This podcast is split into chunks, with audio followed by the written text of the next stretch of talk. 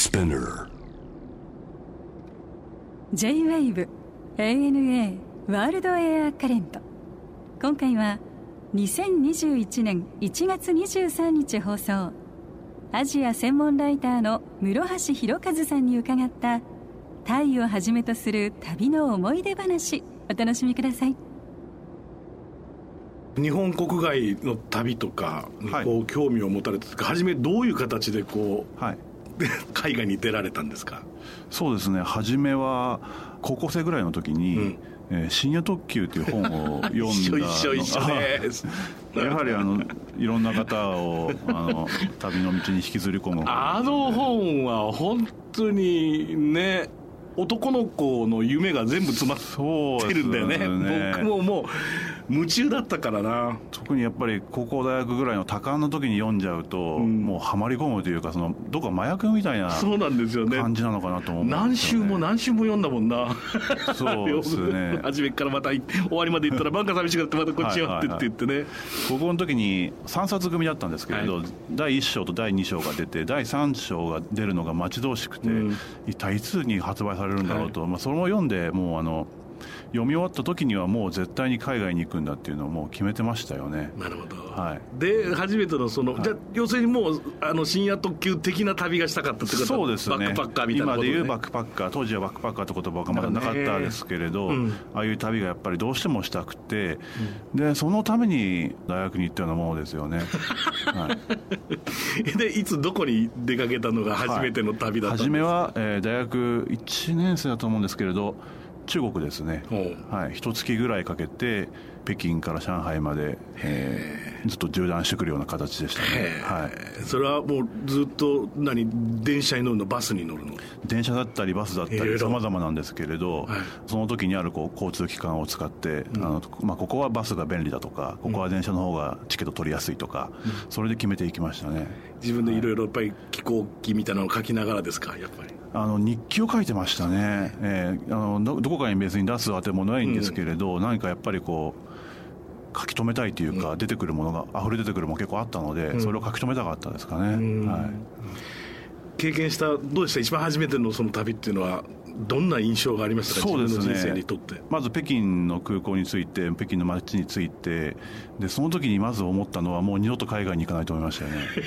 何それ、何それ？あの今と今でこそ中国はものすごく発展した国ですけれど、うん、当時はまあすごく荒れていて、はい、でまあ荒っぽい人たちも相当多かったし何年くらいそれって？93年なので、ねうん、相当前なんですよね。そうだね。僕も96年に初めて北京行ったんだけど、はいはい、まだ雑然としててそれから10年経って、ね、同じ場所に立ったんだけど、はいはい、もうもう違う惑星に降り立ったかと思ったね、うんうんうんそうですね、あの10年間、すごいですよね。いやあの本当にあの 発展ぶりというか、変化というか、ね、それはすごいものがあると思いますよ、ね、やっぱり93年とかって本当に。いろいろと、まあ、その東京からっていうか、日本から行くと、ずいぶんとこう感覚が違うよね、街のこう佇まいがね。そうですね、なんかタイムスリップしたような感覚だったし、で、ね、やっぱりあの地方から流れ込んでくる、はい、あの難民みたいな、難民というか、まあ、経済難民みたいな人たちがものすごいいて。はい駅前はもうそんな人たちで埋め尽くされているし、うん、電車のチケット1枚取るのにももうまあ、インターネットなんかもなかったですからね、はい、ものすごい並んだりもしたし、どこに行ってもこう中国語で怒鳴られみたいな感じで、まあ今でこそ、ね、優しい中国人なら、あの当時は本当に厳しくて、うん、いやー、これ、旅できるのかなって、その次の街に行けるのかな、食事一つするのにも苦労したし、やっぱり日本にいればよかったってのは相当後悔しましたね。あそう、はい、まあでもそれが初めの旅の第一歩なんだからね。それでまた、はい、でも兆候りもなくまた次の旅に行くわけでしょ？そうなんですよね。あのやっぱりあの刺激みたいなのが自分の中でも刻み込まれちゃっていて日本に帰ってきたらどこかやっぱり生ぬるいさを感じちゃうんですよね。そういうことだよね、うん、まあタフな旅を長くしてる人はやっぱりそれを求めていっちゃうんだよね、はい、きっとね。また刺激が欲しいというかまたあの中に身を置きたいというかちょっと窓なのかなと思うんですけれど、うん、まあ、そういうところがあって、まあ、次はちょっとインド行きましたね。インドはどちら行かれたんですか？インドは、まあ、あのいわゆるゴールデンコース的なところなんですけれどデリーからタジマハルとか回って、はい、それからガンジス川沿いの聖地のバラバラナシに行ってで北の方のヒマラヤの方まで行き、うん、でカルカッタに来るっていうようなパターンですよね、うん、いや僕もね結婚前だからいくつかな28区の頃かな、はい、2週間ぐらい、はい、やはりデリーからバラナシ目指して僕の場合ウダイプルに抜けたんですけどやっぱりバラナシに行きたくて、はいはい、何しろガンジスを見たいっていう一心で行きましたけれど、まあ、中国もそうでしょうけどインドもそうでしょうけどなんかやっぱりこう人の森を歩くっていうかさ、はいはい、こんなに人がおるのかということをやっぱりなんかこう実感しましたね僕は。そのやっぱり人があれだけぶつかってきて揉まれるっていう体験が日本ではそうそうないので、そこにもやはりどこかあの興奮したというか、やっぱりまたそこにあの人たちにまたあの揉まれたいというか またいじめられたいみたいな感じでついつい行ってしまうみたいな。すごいね、ね、でまあいろいろと旅を続けていく中で、はい、まあそのタイに住むっていうことになるんですけどそうですね。これ10年間お住まいだったんですか？はい10年30代の10年丸々住んでましたね。これなぜタイを選ばれたんですか？もともとまあバックパッカー的な旅を続けていくうちにやっぱりあのタイっていうのは一つの拠点なんですね、うん、ご存知だと思うんですけれど、うん、そのカオサンロードというようなバックパッカーの街がありそ、ね,、こを拠点にして各国に散らばっていく旅人がいるんですけれど、うん、同時にあの日系企業の拠点でもあって、日本人がものすごいたくさん住んでるんですね、でまあ、製造業を中心とした街ではあるんですけれどそこに付随したさまざまな産業がありまして、現状で7万人以上の日本人が暮らしてるんですね、うん、で僕が暮らし始めた時ももう23万人はいたんですけれど、はい、その中にあの日本語の媒体を作るっていう仕事もいくつももうすでに存在していたんですよ、うん、フリーペーパーであったり、うん、日本語の新聞であったり、うん、ウェブサイトであったり、あるいはこうしたラジオ番組なんかも存在するぐらい、はい、日本語のメディアという需要があったんですね、はい、だから、まあ、当時その時僕は旅人でもあったんですけれどもライターとしての仕事ももう開始していまして、はい、で週刊誌の記者でもありましたのではい、でまあ、一度はやっぱり海外に行ってみたかったと。で、まあ、その時にどこにしようかと思った時に日系のメディアがたくさんありアジアの拠点でもあるバンコクだったらある程度仕事があるかなっていうふうに見込めたっていうのがありますよね、ね、まあ、それはもうおっしゃる通りでしょうね。あのバンコク、どういう街にお住まいでしたか、あそこももう本当に忙しい街だと思うんですが、はい、はいあのすごく引っ越しがまず簡単なんですよ。日本人だからっていうのもあるんですけれどそれは日本人の先輩たちが作ってきた信用があるからだと思うんですけれど、うん、パスポート一つで部屋がパッと借りられるんですね。でも今からこの部屋に住みたいって言ったらじゃあいいよみたいな感じで、うん、その日のうちに住めて、うん、で家具なんかも全部備え付けだったりするんですね。カーテンからソファーからテレビ冷蔵庫、はい、それからインターネットエアコン、何でもついてるんですよ、はい、でかなり安いし簡単に契約できるっていうので僕結構あちこち頻繁に引っ越してたんですね。10年間で7か所ぐらいに。すごいね それは、はいでは一番最後に住んだのはあパヤタイっていうところで、うん、バンコクの渋谷的なサイアムっていう場所があるんですけれど、そこから電車で2駅ぐらいのところに住んでましたね、うん、どうですか？やっぱりそのトラベルとしてっていうかあのツーリストとして行くのとやっぱり住むっていうのは全く違うことがいろいろ起こってくるでしょ？そうですね。やはり言葉を全然知らなかったっていうことが本当に痛切に感じたので、うん、で旅行者として普段接している外国人っていうのは要は旅行者に関わって仕事をしている人たちだから、英語が分かったりするわけですよね、うん、ところが生活者として住むと誰も英語なんか、うん、あのまあ、分からないので、ね、こちらが勉強するしかないから、うん、まずタイ語を勉強するところから始めましたね、いややっぱり本当外国に住むっていうことは日本人が日本で住むことと全く別の次元だもんね、はい、外国人として暮らすっていうのはね、でも楽しいこともたくさんあったと思うんですけど。はい。あのどこか昔の懐かしい日本の空気なのかなみたいなのがタギにはまだたくさん残っているところがあってそこがすごい好きでしたがね。あのうちの近所に行くと屋台街というか商店街というか、うん、あの小さい狭い路地にもう店がわーっと密集していて、うん、細かい屋台がバーッと出てるようなところがあるんですね、うん、で夕方になるとすごい賑わうんですよ、うん、あのまあ、夕飯の惣菜を買いに来たお母さんとか、お母さんたちに連れられてきてる子供たちとかで、どこかその三丁目の夕日的なというか、そういう空気がまだたくさん残っていて、自分が子供の時のことを少し思い出すようなそういう雰囲気の街がまだバンコクにも残っているんですよね、そこはちょっと結構好きな場所でしたね。よく行ってましたね。そうね。あの僕も1968年の生まれなんですけど、はい、まあ、僕の場合はあの大阪のニュータウンで育ったので、うん、そもそもその田舎の文化がそれほどあったとは思えませんけれども、うん、でもそれこそインドネシアの街にふっと行ってみたりすると、うん、来たこともないのにさなんかものすごいその郷愁感ノスタルジックな気持ちになったりするのよね。だから日本が70年代80年代っていうそのすごく頑張ってきた時代にいろいろこう捨ててきたっていうかなくしちゃってるみたいなものって実はいっぱいあるのかもしれませんよね、はい。はい、そういうのってアジアの国旅すると、割と拾えるよね。そうなんですよね。あのそこらの商店街のおっちゃんが声かけてきたりとか、ね、今日はこれ買わないのなんていうおばちゃんがいたりだとか、アパートの隣の人が声かけてきたりだとか、うん、日本であまりやってなかった近所付き合いをタイでやってるなみたいなのが それはすごく感じましたよね。なるほど。はい。バンコク以外っていうのもたくさん行かれたんですか？やっぱりそこにお住まいだったら行かれたでしょ？ええあのバンコクでも日本語の媒体の取材記者として、えー、働いていたので、はい、タイには77の都道府県あ、まあ、ジャンワットって言われてるんですけど、それがあるんですけれどそのうち僕60以上は行ってる、ね、すごいね。ほぼ行ったってことだ。ええほぼ行きました。どうですか？やっぱり多彩なんですか、はい、いろいろ文化とか違うんですか？そのタイ地域日本ほど地域差があるようでない、うんうん、でもないようでやっぱりあって例えば南の方に行けばイスラムの方がたくさん住んでいますし北部の方に行けば山岳民族がたくさん住んでいますし、ね、今度はあの東北の方に行くとどちらかというともうラオスに文化が近かったりしますよね、うん、でひょっと東の方に行くと今度はカンボジアの言葉を分かる人たちもたくさんいたり、うん、民族が同居していたりもしますし、ね、隣国との関わりだとかがちょっと見えてくるところが面白いですよね。うん、そこはね、日本は、はいやっぱり全部海に囲まれてるから全く違うよね、えその辺の感覚ってね。陸路で国境を接しているっていう国ならではの面白さっていうのは地方に行けば行くほど感じますね、はい、ヨーロッパも同じことだもんね、はい、そういうところは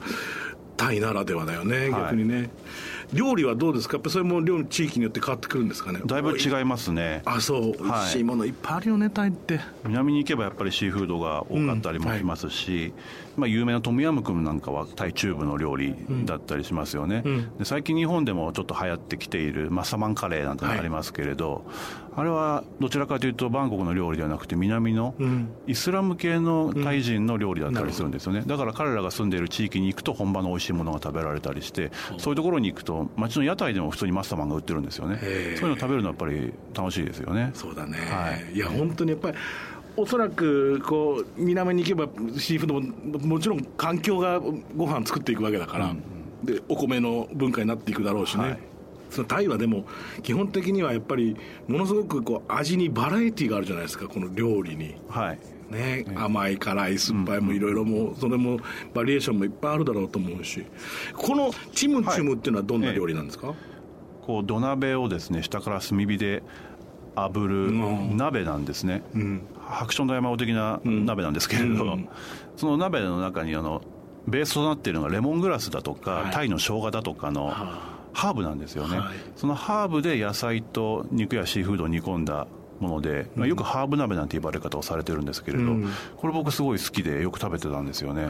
辛いんですか？そんなに辛くない、そんなに辛くない、あ辛くないし、えつけだれにはちょっと辛いものが入ってたりするんですけれど、はい、鍋だけでは全然辛くないですね、えー、タイ東北部はラオスの料理なんですけれど、うん、そこからあの今バンコクでも流行っていてもうどこでも食べられるような感じですよね、あそうなんだ。チムチュムって言うんだ、チムチュム、はい、レモングラスとかっていうのはすごくタイっぽくなるもんねそうですね。爽やかな香りがつくのですごくいいですね。いいなはい。でなんか温まるんですよね、うん。あのバンコク、タイでもやっぱり常夏のように思えて今の季節って少し冷え込むんですね、うん、特にタイ東北部の方に行くとちょっと寒いなっていう感じぐらいになってくるので、うん、そういう時にその鍋を食べるとすごく温まるので、あのよく食べてましたねこの時期。いいね、はい、このモンゴルはいつ行かれたんですか？えー、2019年から2020年にかけての年末年始ですね。だから寒かったでしょうむちゃくちゃに寒かったです。はい。すごのやっぱりずっと常夏の国ばかりで暮らして、うん、そこを拠点に働いていたもので最近時々寒いところに行きたくなるんですね、うんうん。これ、まあ、もちろん仕事で？いやもう年末年始は唯一仕事抜きで旅ができるそうなんだ。ので普段はもう海外に行くイコール仕事なんです、うん、取材なんですけれど、うん、年末年始は個人的な旅が許されるのでプライベートで遊びに行きました。僕はね行ったんですモンゴルも。そうなんですね、モンゴルでももう15年ぐらい前になるのかな今からだと。いや僕ねいまだにもう一度行きたいところのナンバーワンですねもういやー美しかった、うんうんうん、でやっぱりこう360度草原っていうのを、はい、経験して、うん、あの空気の中で夜見た星の美しさはやっぱりどうしてももう一度、うんうん、僕自分自身も見たいけど息子たちに見せたいなって気がしてならないですね、うんうん、あのもちろんゲルなんかにも泊まられたんでしょ？そうですね。はい泊まりましたいや僕もウロンバートルから23時間走って、うん、でそこで、まあ、1泊2泊したんですけど他の場所では絶対経験できないもんねあの感覚ってね。僕もゲルに泊まった時にちょっと感動したんですけれど本当に周囲に何もないっていうか、うん、360度無の世界。このところがまあよ、まあ、世の中にあるのかっていう驚きでそこに人が暮らしているっていうのがすごいなって思ったんですよね、うん、彼らの生活圏であるっていうのがあれだけの寒さと広さとなんていうか寂しさというか、ね、その中でも生きてるし馬とかラクダは飼ってるし、うん、すごいなと思いましたよね。僕もその泊まったゲル、はい。で隣は50キロ先だって言われて、うん、ちょっと待って。50キロって横浜のまだ先だぞって思うわけじゃん、うん、あの生き方はすごいですよね、うん、やっぱりそのぱおっしゃられた通り僕もその夜空の星っていうのがものすごく印象的で圧倒的な星空なんですよね、やっぱりあれを見てしまうともう一回行きたいなと思いますよね。ね、流れ星なんかに感動してるのって初めのなんか10個ぐらいであともう慣れちゃうんだもんね、うん、ずっと流れてくるから。天の川っていうのが本当にあるんだなっていう。あるんですです。僕もそうだったんですよ、うん、たまんなかったですね、うん、あと僕はモンゴルでやっぱりとにかく羊がうまかったんですよね、あのほら餃子みたいになってるやつとかもあるでしょ。あの、はい、街中でも食べられると思うけど、あれもとにかく空港降りた瞬間に羊の匂いするよねあの空港ね。なんかあの油 油っぽいっていうのかな、うん、そうそう。あの重臭というか、ね、獣臭い、ワイルドな国だなっていう感じはしますよね。ね、はい、あの僕いつもいろんなとこ行ってまず空港に行った瞬間にさその国の匂いってあるじゃないですか。なんか、はいはい、独特の、うん、で東京帰ってくると自分のねああなるほどってこう思うんだけど記憶に残ってるウランバートルの空港はとにかく羊臭かったんですよね、うん、いい意味でも。で食べた羊が本当に美味しかったな。ただ茹でたやつもとてもうまかったし、うん、あとあの塩を入れたミルクティー飲みました。あれが。あ僕もそれはもう毎日というか、ね、毎食というか、ね、ちょっと休む時には必ず、ね、欠かせないですよね。あれはでもうまいもんですよね。あの空気に合うのか、えー、あの寒さとかあの乾燥した乾燥した感じにね。日本で飲んだらもしかしたらそこまで美味しくなかったかもしれないですけれど、うん、モンゴルで飲む時もお店に入ってあのミルクティーを飲んで生き返るというか、ね、うん、塩が入ってんだよミルクティー塩とあとバターが入ってますね。ね、ええ、この5本は、まあ、昨年出た、はい、ルポ新大久保ということですけれど、はい、これは新大久保を選ばれた理由は？あの10年タイに暮らしたんですが、うん、日本に帰ってきたんですね、はい、そうするとこうちょっと10年ぶりの一番大きな変化なんだろうって見てみたら日本に外国人がものすごく増えているっていうことだったんですね。で今までは外国人といえば中国人や韓国人がメインだったと思うんですけれど、はい、そうではなくて東南アジアだったり南アジアだったり、うん、僕が住んでいたタイで接していたような人たちが、コンビニで働いていたり居酒屋で働いていたりする社会にそれがすごくちょっと新鮮でびっくりしたんですけれど、同時にじゃあ彼らどう暮らしているのかなっていうのすごく気になったんですね。うんはい、というのも僕もやはりタイで外国人として暮らしていたわけでそこでは日本人コミュニティをうまくこう利用する形で、うん、タイの社会と接しながらの両方の社会に足を置いて暮らしていたような気がするんですよ。はい、つまりこう日本にもたくさん外国人コミュニティがあるんだろうと思いながら調べていくうちに例えばまあ西葛西にはインド人がたくさん住んでいますとか、うん、高田馬場にはミャンマー人がいっぱいいます、うん、西川口が今中国人の街として注目されてるみたいな、そうやって調べてあちこちうろうろする日々が続いたんですけれど、はいそこでやっぱりどうしても新大久保っていうのは避けて通れないというか、はい、いろんなコミュニティの外国人が、ちょっと新大久保最近よく行くよとか、うん、あそこでスパイス買うんだよねとか、うん、あそこの町にある日本語学校俺出たんだよとか、うん、結構みんなそういうこと言うんですよ、で実際それで新大久保に来ることがすごく多くなったんですね、はい、で来てみたらどこの国の人が住んでいるというわけでもなく、世間ではコリアンタウンというふうに言われ方をされてることが多いんですけれど、はい、そうでもなく、うん、東南アジア南アジアそれから東アジア中近東、うん、いろんなユーラシア大陸のさまざまな人たちが混在している街になっているなっていうのがすごく面白かったんですね。なるほどね。どこかやっぱりそこに流れているのは僕がタイで触れていたちょっとぬるい空気というか、はいまあ、あのよく言えばあのおおらかという、うん、悪く言えばいい加減みたいな、うん、まあ、そういうこう懐かしい空気が漂っていたこともあって、じゃあ住んじゃおうと思ってですね、はい、なるほど。住み始めたんですね、でやっぱり住んでいろんな町の人たちと話を続けていくうちにこの町の姿をやっぱり描きたいなというふうに思って取材を始めましたね、はい、実際もうあれですか日本人、以外の、まあ、外国人の人たちの割割合ってどれも半半分ぐらいになってるんですか？僕が住んでいる大久保2丁目というところで外国人率が30%、35%ぐらいですよね。ね。一番多いところで40%ぐらい、うん、まあ、日本人の方が割合的には多いんですけれど、うんうん、外国人も相当に増えてきている、ということですね。はい我々が若い頃はでも本当焼肉食いに行くぐらいしかって感じだったけれども、うん、ね、韓国人街っていう感じはしてたけれども、はい、まあ、随分と変わってきてるとよく聞きますもんね。そうですね。なんか今はコリアンタウンではなくインターナショナルタウンだというふうにはよく言われますね。なるほど、はい、でもこの5本で伝えたかったことはもちろんそういう今の東京の姿っていうことになるんでしょうけれどこう、はい、これはその他にはいい意味としてはどういうことをお伝えしたいっていうのはありましたそうですね。やっぱりいろんな問題が今、外国人関連起きていて、うん、反発を持っている人もたくさんいらっしゃると思います、でそれは自然な反応で仕方がないことだと思うんですけれど、でも基本的には、この国で暮らしている何百万という外国人も、みんな基本的には単なる生活者であり、うん、共存できるおっちゃんであるおばちゃんであり、うん、そこら辺の兄貴であり、うん、そういう普通の人であるっていうことを伝えたかったっていうのはあります。だから彼らのバックボーンだったりどうしてこの国に来て何を思って毎日生きてるのかっていうようなことを特に取材して書いたつもりです。なるほど、はい、じゃあ最後にこれはものゲストの方に必ず伺ってるんですが、えー、室橋さんにとっての旅って一体何ですか？やっぱり